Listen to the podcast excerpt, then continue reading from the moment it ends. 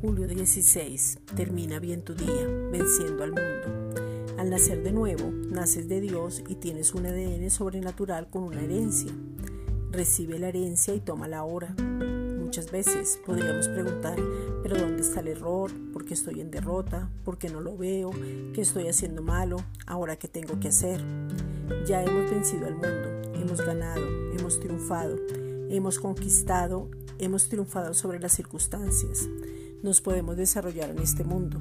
El diablo está aniquilado porque el que te habita ya venció y tú eres más que vencedor en Cristo Jesús. Primera de Juan 5:4. Porque todo lo que es nacido de Dios vence al mundo y esta es la victoria que ha vencido al mundo, nuestra fe. Esta es una reflexión dada por la Iglesia Gracia y Justicia.